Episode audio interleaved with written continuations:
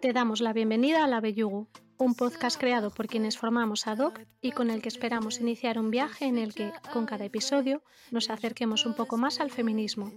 Si no conoces la lengua asturiana, te preguntarás, ¿qué significa la Bellugu?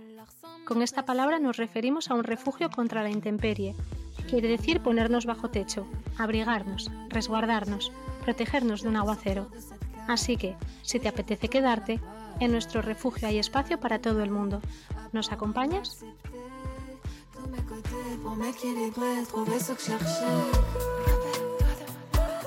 Buenos días, buenas tardes o buenas noches, dependiendo del momento en el que nos estés escuchando.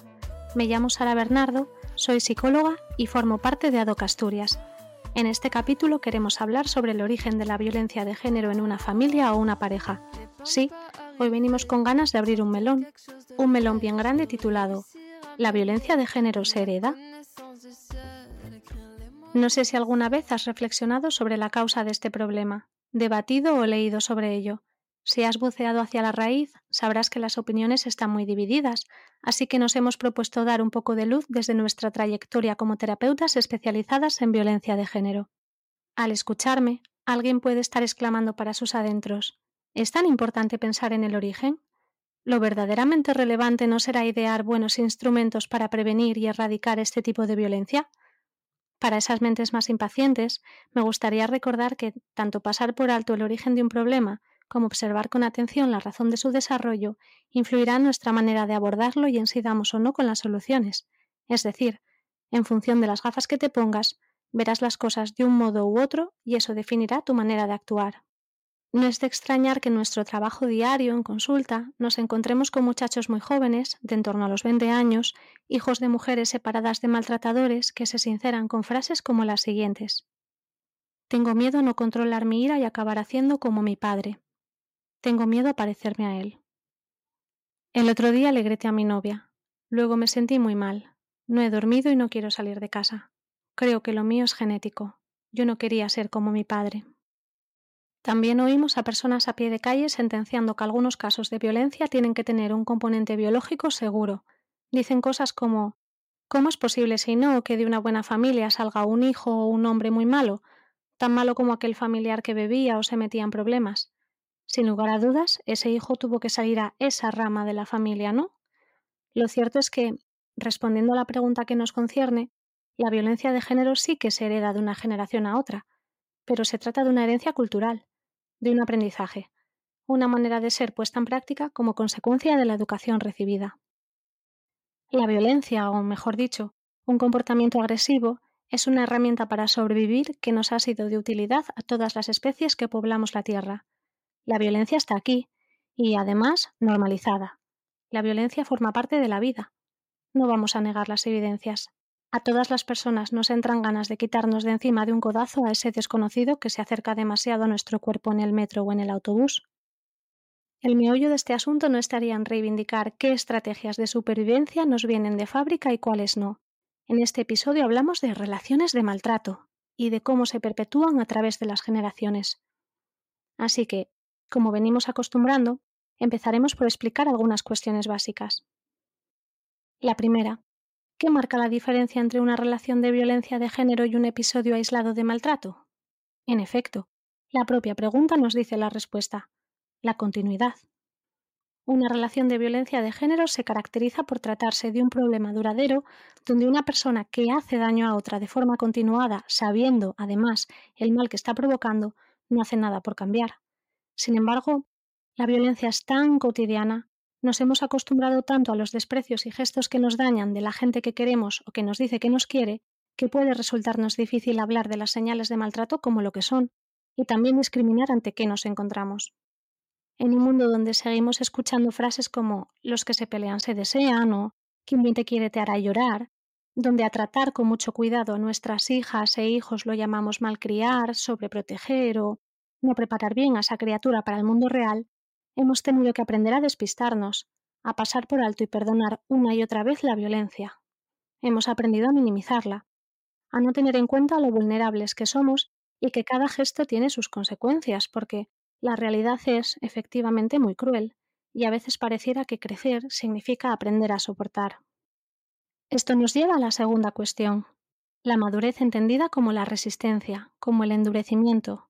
En nuestro modelo de sociedad, ponerse a salvo es de cobardes, la fragilidad es infantil y las lágrimas deben derramarse de puertas para adentro. Es decir, el sufrimiento es vergonzoso. Del dolor no se habla. Esta idea controla de manera transversal a todas las personas, aunque a estas alturas ya habrás pensado en quiénes son los encadenados de por vida la obligación de ser fuertes. Si eres hombre, si como esos muchachos de las frases que os hablaba al principio no has tenido un buen padre y te das permiso para admitir que es un maltratador, si alguna vez has temido parecerte a él o te has descubierto repitiendo aquello que jamás hubieras querido repetir, quizá te sea útil seguir escuchándome porque el núcleo de este capítulo va para ti.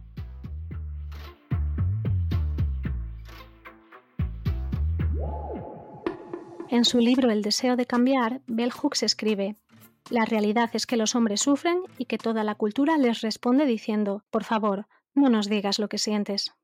No es que no nos tomemos en serio su dolor, es que mostrar el sufrimiento es incompatible con la masculinidad. Los hombres, para ser aquello que deben ser, tienen prohibido comportarse de cualquier manera por la que otro hombre pudiera reírse de ellos, y ya hemos dicho que el sufrimiento es algo vergonzoso. En el esquema patriarcal en el que germina lo que somos, ser un hombre muy hombre, ser un líder al que admirar, respetar o al que temer, no significa tratar bien a los demás, significa ganar, poder demostrar quién manda aquí. Y por encima de todo, significa construirse de una forma lo más alejada posible de la feminidad. No ser nada parecido a una mujer, o más bien lo que tradicionalmente se piensa de cómo tiene que ser una mujer. Así es que, a pesar de los avances en igualdad, a diario comprobamos que la delicadeza, la ternura, el cariño y la suavidad siguen correspondiendo mayoritariamente al universo de las mujeres. En más de una ocasión, Hemos visto a hombres resistirse a demostrar cariño a sus hijos o no querer entristecerse frente a ellos por miedo a reforzar así la debilidad de estos. Y no parece descabellado que este temor esté más arraigado en la base de nuestros prejuicios de lo que pensamos, ya que algunos estilos de crianza aconsejan ignorar los llantos de los bebés, es decir, sus peticiones de atención y mimo, con el objetivo de no perpetuar los signos de debilidad. Para muestra un botón, pues con frecuencia escuchamos frases como déjale que llore, que ella se acostumbrará. Si bien estas recomendaciones no parecen hacer distinciones entre niños y niñas, durante el proceso de socialización existe una norma muy clara que todavía no hemos conseguido desterrar, la vieja convicción de que los niños no lloran, porque los niños, así como todo hombre que se precie, deben estar preparados para pelear, y si no lo están, tiene que parecer que sí. De lo contrario, no estarán seguros. Y siendo realistas, nadie quiere que le den una paliza a su hijo en el patio del colegio. Por todo esto, deducimos que la crianza de niños y niñas se ve inundada por las diferencias entre lo que está permitido para ellas y lo que está totalmente prohibido para ellos. Vale, pero ¿dónde está el nexo entre el machismo y los roles de género haciendo perdurar las diferencias entre lo que entendemos por masculinidad y feminidad y la forma en la que se perpetúa la violencia de género? Como sabemos, las personas no nacemos sabiendo qué se considera en el mundo ser hombre o ser mujer. El desarrollo de nuestra expresión de género se irá nutriendo a través de la copia de los roles sociales que establecen cómo debe ser nuestro comportamiento si es que deseamos identificarnos con un género concreto. De la misma forma en la que copiamos roles, el tipo de cuidados que recibimos en nuestra infancia, el grado de exposición a la violencia y cómo nos han consolado en los momentos más difíciles definirá nuestras ganas de relacionarnos con las demás personas la manera en la que lo haremos y también nos capacitará para cuidar de forma más o menos sensible a nuestra propia descendencia. Por tanto, ¿dónde nace el maltrato? ¿Cómo se gesta un maltratador? La respuesta sale tirando de un hilo de la misma madeja que todo lo anterior, ya que tanto las maneras de cuidar bien como el conocer las formas de destrozar a quienes tenemos alrededor se aprenden en el seno de cómo nos han tratado a lo largo de nuestra vida. Si te esfuerzas por no dejarte llevar por la rabia e intentas no tratar mal a tu pareja o a cualquier persona importante para ti, pero te han hecho creer que llevas la violencia en la sangre, tengo buenas noticias. Más allá de plasma, glóbulos rojos, glóbulos blancos y plaquetas, no han encontrado gran cosa. El camino para deshacer ese traje que replica lo indeseable pasa por buscar a personas con las que aprender un modo de relacionarte basado en el respeto y la seguridad. ¿Te cuento una de las cosas más importantes de este episodio? Todo el mundo deberíamos tener claro que el lenguaje de los cuidados es un idioma más que se aprende y se imita. Aunque para dominarlo bien, primero hay que escuchar, pensar y dejar de hacer aquello que nos convierte en una criatura construida a base de violencia. Si no lo has hecho ya, este es un buen momento para pedir ayuda. Si te cuesta hacerlo, recuerda, a pesar de lo que dice el mundo, el sufrimiento no es vergonzoso. ¿Y todas esas veces en las que la ira ha tomado las riendas? ¿Todo eso que sientes? Dínoslo, nos interesa.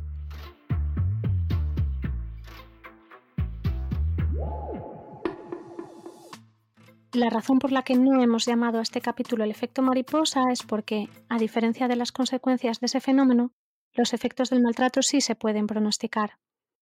Todos los estudios nos hablan, entre otras características, de dificultades en el crecimiento, en el aprendizaje, de falta de seguridad, concentración, atención y memoria, de señales de miedo y reacciones de agresividad, de carencia de habilidades sociales y baja tolerancia a la frustración, además del desarrollo de un sistema inmune mucho menos robusto de lo que podría ser.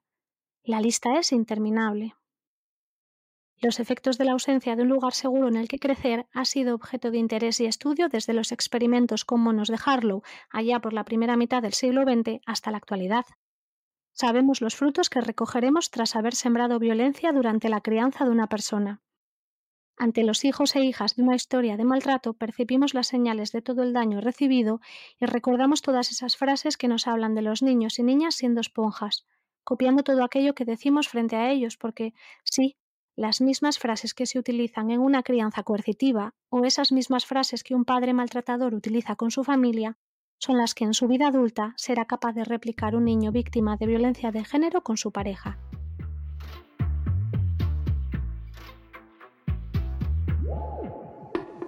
Considerar la violencia de género como un fenotipo, reducirla a la expresión de una célula o del ADN como si se tratase de un color de ojos o la forma de una nariz, es peligroso.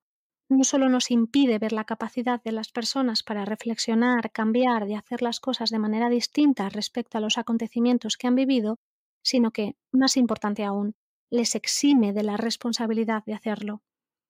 Es posible que un niño o un adolescente que esté sufriendo maltrato sea alguien torpe, que tarde en aprender buenas habilidades de cuidado o haya hecho una construcción del mundo poco funcional a partir de esos primeros ejemplos de roles que ha visto, pero no ha nacido así. Está en su mano diferenciarse del modelo de hombre que no quiere ser y en la de todas las personas que rodeamos a ese niño, cuidarle de la mejor manera posible para que tenga otros repertorios de comportamiento en los que fijarse e imitar. Concebir la violencia de género como un problema genético, además, invisibiliza los acontecimientos vividos, nos hace dejar de prestar atención a las historias, llevándonos de la mano de un determinismo ciego y sordo. Es una maniobra cómplice del despiste del que hablábamos al principio, y si nos despistamos, tanto víctimas como profesionales dejamos de observar y reconocer las señales que nos avisan de cuándo estamos frente a una relación de maltrato. Por lo tanto, ¿la violencia de género se hereda? Sí, se hereda culturalmente, y al igual que toda tradición heredada, también podemos acabar con las tradiciones de maltrato. Antes de despedirme, me gustaría dirigirme a esas madres que han tenido hijos con hombres maltratadores. Aunque no podamos anticipar con certeza cómo van a ser vuestros hijos en el futuro y el miedo que tengáis sea difícil de calmar, lo que sí sabemos es que todo vuestro trabajo y buenos cuidados hacia ellos son granitos de arena esenciales para que, el día de mañana, se propongan hacerlo mejor que sus padres, impidiendo que la historia familiar se repita. Nos ha encantado compartir este ratito en tu compañía. Si te animas a continuar el viaje más allá de este episodio, adelante.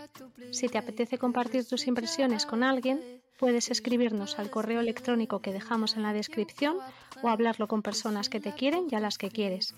Quizás sea ahora, quizá en unos días o quizá por el momento no te apetezca.